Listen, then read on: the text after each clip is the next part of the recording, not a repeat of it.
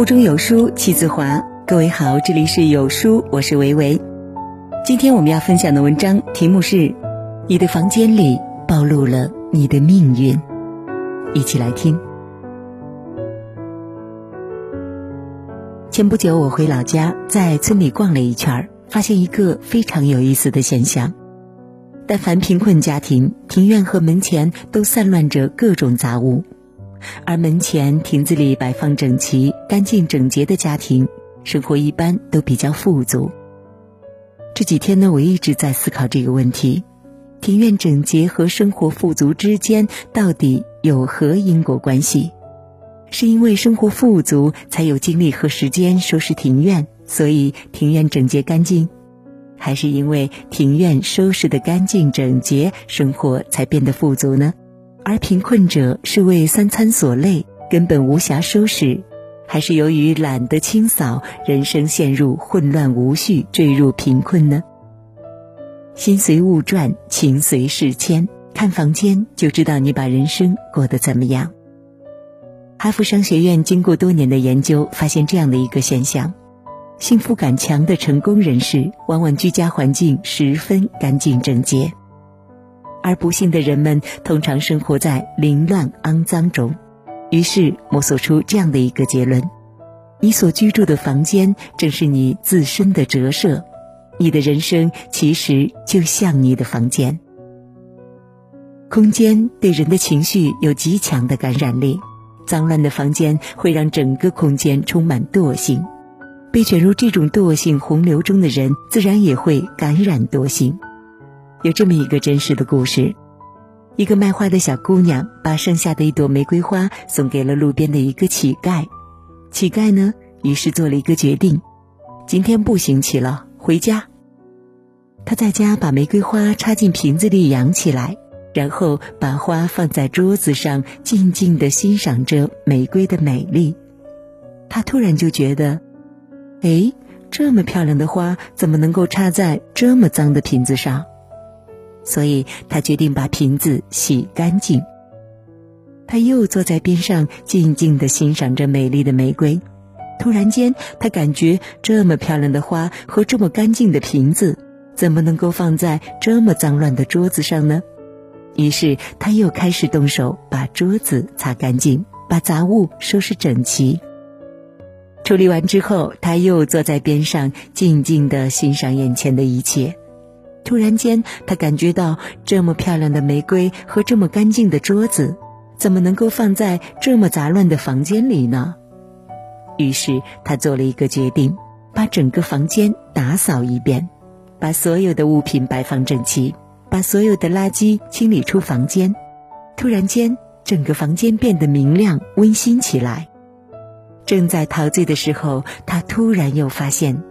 镜子当中有一个蓬头垢面、不修边幅、衣衫褴褛的年轻人，这样的人有什么资格待在这样的房间里呢？于是他立刻去洗澡、刮胡子、换上干净的衣服，把自己从头到脚整理一番，然后再照照镜子，突然发现一个从未有过的年轻帅气的脸出现在镜子中。这个时候，他的灵魂瞬间觉醒，他突然间觉得自己很不错，当下立刻做出一个人生中最重要的决定：第二天不再当乞丐，而是去找工作。伴随着他的不懈努力，后来他成为了非常有成就的企业老板。清扫真有这么大的魔力吗？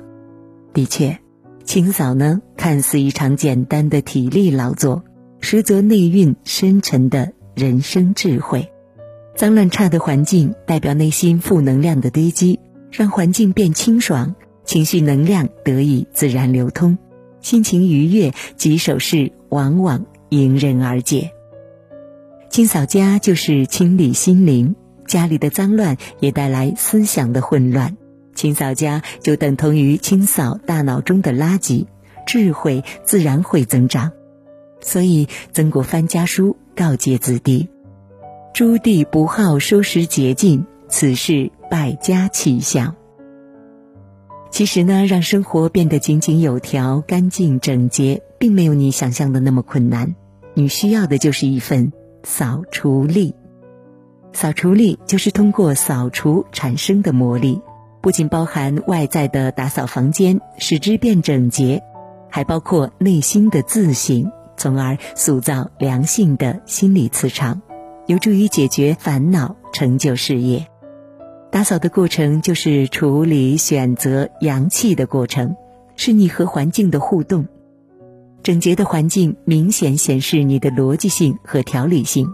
所以，朱子家训开篇就告诫子孙：黎明即起，洒扫庭除，要内外整洁。这样看似朴素简单的文字，凝结着中国古人治家的智慧。从我记事起，我的母亲每天都是黎明即起，洒扫庭除，洒扫好了房屋庭院，天才蒙蒙亮。如今我每次休假回老家，发现屋里庭院都是干干净净、整整洁洁的。我每早起床，发现房屋早已清扫、拖洗干净，甚至两百多平米庭院的大理石板还用水冲洗过。我留意到母亲每次进屋都换鞋，在我们老家农村，大家根本没有这个习惯。于是呢，我提醒母亲：“您进屋不要换鞋。”这样别人都不敢来我们家了。母亲说：“趁我晓得，我很注意，一旦有人来，我都不换鞋。”母亲不仅把房屋清扫得干净整洁，把自己也收拾得干净清爽，每天洗澡洗发，衣服一天一换。当一个人养成了好的习惯，拥有一个清洁的空间，生命的质量也会不断的提高。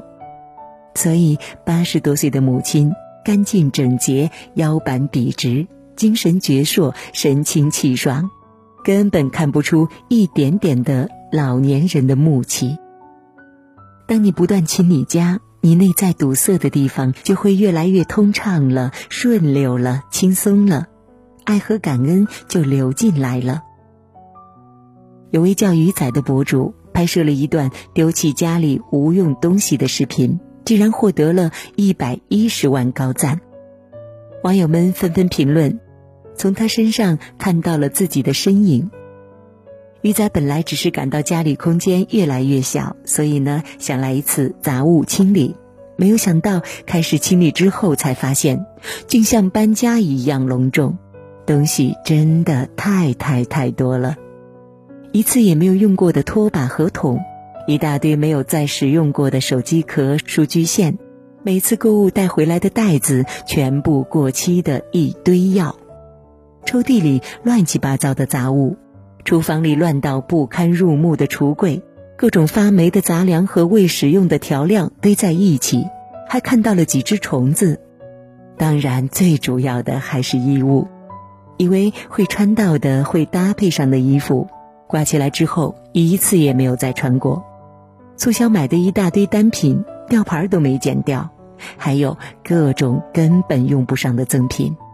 当他全部清理完时，不要的杂物竟然足足占据半个家的大小，简直是超乎想象。其实我们很多人都和鱼仔一样，很多物品总想着以后会用得上，看到好的东西，碰到打折促销，总是控制不住欲望买买买。可事实却是。越买越多，越存越多，占据了家里大量的空间，可能用到的还不到十分之一，而且多余的物品反而成了生活的拖累，繁重的压得人喘不过气来。我们丢弃生活中那不重要的百分之九十，剩下的百分之十会让我们收获更多。需要断舍离的东西往往就三类：不需要的。不合适的、不愉快的，我们居住空间的东西可能超过一半是忘却物，就是连存在本身都被忘记了的东西。其中很多都是你不需要的，只是你以为会用得着；还有很多呢是不合适的，比如说不合适的衣服、不合适的鞋子等等。不愉快的是很多人反而容易忽视的。什么是不愉快的呢？比如用的不舒心的，早点扔了，才能换新的，让自己开心的。断舍离并不是单纯的处理杂物、抛掉废物，而是在充满闭塞感的人生长河里唤醒流通。扔掉一件无用物，就多一点空间；扔掉一件多余物，就少一份负担；扔掉一件废物，就恢复一丝清爽。每个人都需要断舍离，处理掉不重要的东西，才能还自己一片清净之地。才能让我们有所突破和成长。扫地，扫地，扫心地；不扫心地，扫何地？扫除时一并扫去自己的贪、嗔、痴、慢、宁等种种坏习气，让心灵恢复干净、纯粹、快乐。在这个碎片化的时代，你有多久没读完一本书了呢？长按扫描文末二维码，在有书公众号菜单免费领取五十二本共读好书，每天有主播读给你听。好了，这就是今天跟大家分享的文章。听完之后，不知道您是否有所感悟呢？欢迎在留言区抒发自己的感想。我是维维，我们下期再见喽。